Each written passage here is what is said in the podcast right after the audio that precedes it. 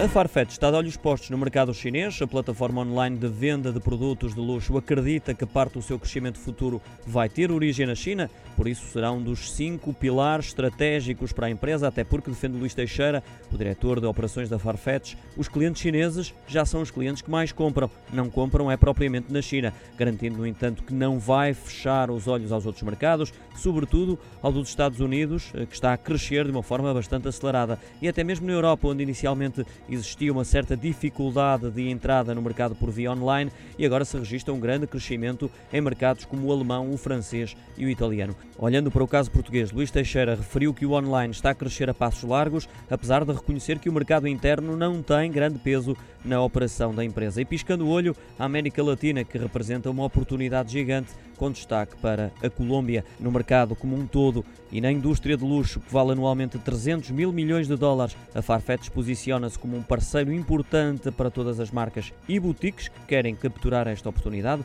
resumiu o gestor. A empresa luso-britânica prevê um crescimento das vendas de 35% para 40% este ano e comparativamente ao ano passado, por um valor aproximado de 4 mil milhões de dólares, qualquer coisa como 3.200 milhões de euros.